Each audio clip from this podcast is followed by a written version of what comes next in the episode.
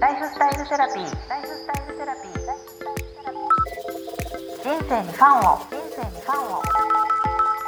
アンサー。ジアンサ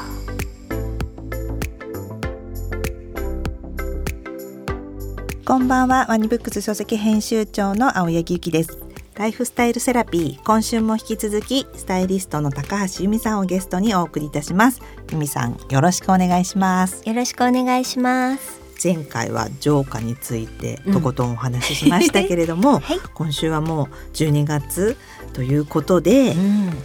年末年始でもただでさえいろいろやることはあるとは思うんですけどはい。開運的風水的に何かやることをちょっとお話ししていきたいと思うんですけれどもはい。まずうん。年末うん。といったら大掃除、ですよね、うん。大掃除は由美さん的にはどんなはい。感じでしょうか？はい。私ね大掃除はチャンスだって言ってるんですよ、同義語大掃除イコールチャンス？はい、うん。あの風水では、うん。使っていない不要品がうん。運を落とすと言われているので、うん。大掃除の時ってお掃除もそうですけど、うん。ちょっとあの整理整頓もするじゃないですか、うん。うん。なのでこのタイミングでもう使わないなってものは処分するっていうのがうん。運気アップのあの一助になるのですご確く大事だなと思ってます。これ本当にこう自分が重いなとか今、うん。なんとなく重いなと思うと物理的にも軽くなるっていうぐらいに、うん、ねその床にガーッと重さがこうなくなっただけでもね身軽になるじゃないですけど、うん。まず捨てるって不要なものは捨てるっていうことですね。うん。そしてあとはポイントは大掃除の。はい。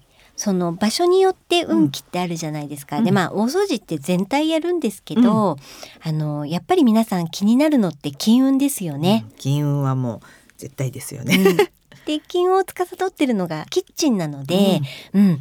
やっぱりねあの大掃除どの場所もやりますけどキッチンを念入りにっていうのは、うん。金運のためと思うと皆さんね結構ね、うん。エンジンかかるのかななんて思ってうんうんうん。お伝えしてますけれど、とにかくじゃあ場所的には金運だったらでもキッチン。うん。まあ恋愛とかうん出会い運だったら水回りうん、はいな洗感じです面所、よね、うん。洗面所とかお風呂とか。はい。ですよね。でも全体運っていうともう本当玄関入り口。玄関ですよね。感じですかね。うん。まここは絶対言わずもがなですけどまあトイレはねうん。もう絶対って感じですよね。ね。汚くなっちゃうからそういうところを余計きれいにえトイレをきれいにする人ほど開運になるって言いますもんね。ね。なんかうちもなんか会社のお掃除の時みんななんか自分がトイレ担当になろうと、えー。トイレ掃除担当になろうとします。その人に運がつくって。すごいワニブックさんすごい すごい文化素晴らしい。なんかこの開運のうん。とかっていうね。他に大掃除でっていうと床拭き、床拭き、うん。この間もお話ししましたけど、はい。重曹拭き、うんううん。ん、あのお水に重曹とかして、うん。拭き掃除ですね。ん水拭きの掃除をすると、うん。もう本当に空間がガラッと変わるので、あの普段からもねやるといいんですけど、うん。まあなかなかそこまではできないっていう方は、もうぜひ大掃除の時にはねやっていただきたいですかね。床の重曹拭き、うん。はい、あとこれポイントがあるんですよね。このお掃除はうん、ギリギリにやっちゃダメなんですよね。日付が。そうなんですよね、やっぱり風水では大晦日はゆったりと過ごすというのがポイントなので、うんせめて30日、うんうんうん。まあ本当はもうちょっと早い方がいいのかな。そうですね。うん。なんか三十一日は新しい気を迎えるために、うん。ゆっくりそのアクセスしてたらもう流れちゃうからゆっくりとね、うん。それを気を迎える準備だから、まあできれば二十九日くらいまでに済ませて、あとはゆっくりと過ごすっていうのが大掃除の開運行動ですよね。ね。そして、うん。えっ、と三十一日迎えました、うん。ここでもまたあるんですよね。うん、お風呂の入り方ですよね。そう。はい。これちょっとねマニアックですけど、ううん。ん大丈夫ですか？皆さんマニアック。でも私ももう始めてから欠かしたことがないルールです、うん、はい。元旦の日その一年の始まりの日はその運気を流さないように、水には触れてはいけないというのが風水的な考え方なんですよね。ね。流れちゃうっていうね。そう、ううん。ん、まあね、お手洗いの後のね手くらいはあれですけど、まあ今は絶対ね、うん。逆にやった方がいいですね。確かに確かに。うんうんうん。でもあの私はですねあのちょっとこんなの皆さんにお伝えすることじゃないですけど、うん。顔も洗いません元旦は。1日すごい。そこまでやってらっしゃるとはって感じですけどだから12月31日の間にお風呂に入って、はい。要は1日の時間はうん。お風呂に入らないっていうことが一番で、だから1日ピンって2日になった0時瞬間に入ってるっていう感じですよね。そうですね。うんうんうん。それはまああのそこまであれですけど、ん。なるべく水に触れないっていうことが、まあ、夫婦の教えっていうこっちなんですよね。うん。そして、うん。これは1日あの身につけるものもやっぱりこだわりたいというところで、はい。基本的にお正月はね皆さんやっぱり晴れやかな気持ちで新しいものっていう方もいらっしゃると思うんですけど、うんまあ下着ですよね。そうなんですよね。もう元旦の日は新しい下着を身につけるっていうのが、うんまあマスト、うんうんうんうんですかね。一番肌に近いものっていうところでね、うんお洋服とかでもいいけれどもやっぱり一番肌に近い下着を新しくするそこからスタートするっていうのがいいって言われてますよね。ね。うんううんうんで必ずね合わせてね気を合わせて同じものでっていうね。あの上下女性の場合は上下はうん。同じ色でっていうのが、うん。気がバラバラになっちゃうってねこっちが赤でこっちが白でっていう感じだとねっていうから。うん。それをだからこれはねうん。12月のうちにまあ楽しみながらお買い物をしてて、布ってねやっぱり古くなっちゃうと縁が来ないとも言うので、うん。新しいものを1日から身につけようっていう感じですよね。はい。他には、うん。あとはですよね。やっぱり初詣はうん。これは行った方がいいですよね。大事ですきればよね。ね。うん。ご挨拶にね。うん。やっぱり神様、ヒノキっていうところに特に2022年土の年合土星のうん、うん土の土地と言われて風水だと9年で回るって考えるんですよね、はい。それの中のスタートの年なんですよね。そうなんですよね。そうなんですよ。一じゃ来ないのって感じですけど五なんですよね。年その、5が真ん中にあるんですよね、はい。合土星っていう真ん中のそのスタートだから、うん。うん何かこう新しく始めたりとかね、うんまあそれは、うんうん。あの来週お話ししようと思うんですけどとにかく始まりの年だから、うん。始まりの年に神様にね、うん。ご挨拶行くっていうのはすごいいいからまず初詣も絶対いい開運行動ですよね。うん。あと食べるといえば、うん、おせち。うん、おせちみたいにお正月ならではのその旬のものを食べるっていうのはやっぱり開運。そうですよね。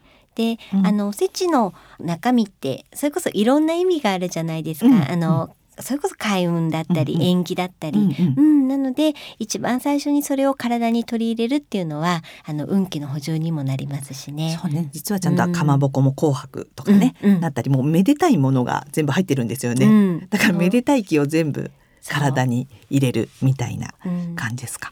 本当は風水では旧暦だから2月4日からね、はい。ここがって言いますけどまあ皆さん1月1日からの、うん。そのお正月になんかやってることってありますか、うん、まああの年末にねそのお飾りうんを用意するっていうのも、まあ飾り。一つですよね。うんうんでそれはもう本当に気に入ったものでいいと思うんですけど、うん。その飾る日がね、うん。大事って言われてますよなんね。か風水で必ず始まりを大事にするんですよね。うんうんうんうん。なので諸説ありますけど、うん。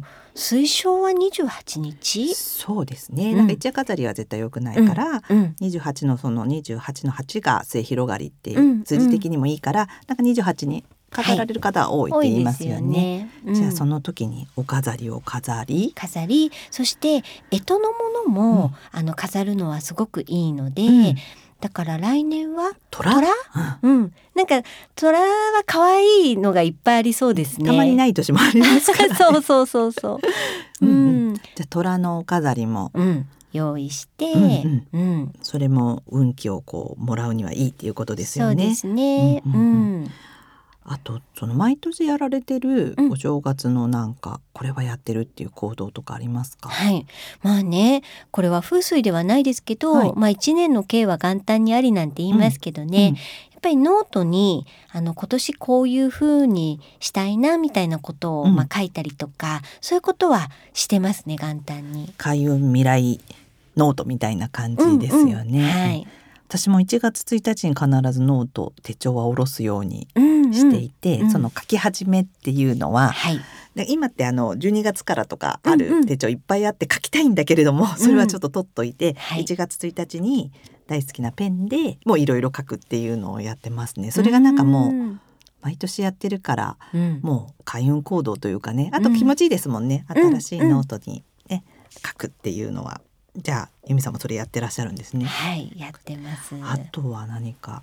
ご質問にもあったんですけど、はい。例えば冬休みにどこに行ったらいいんですかっていう、うん。それってまあ風水だと旅行風水とかって言ったりするんですけど、それってそうあの旧姓によって違うのでね。ね。うんうんうん。だからこれが一概には言えないんですけど、うん。ただやっぱりその歩ける範囲っていうのは、うん。まあ土の範囲っていうので、うん。やっぱり氏神様だったりとか、はい。あと故郷うんでね、うんうんうん。自分のルーツだからそこに行くのはね、うん。別にこういう関係なくっても言いますから、うん。そこに行ったりとかそういうことはまあ一つの開運行動でもありますよね。うん。あと他にはうん。お正月にやりたいことなんでしょあの風水ってやっぱり挨拶っていうのもすごく大事じゃないですか。言霊。言霊。ううん。ん。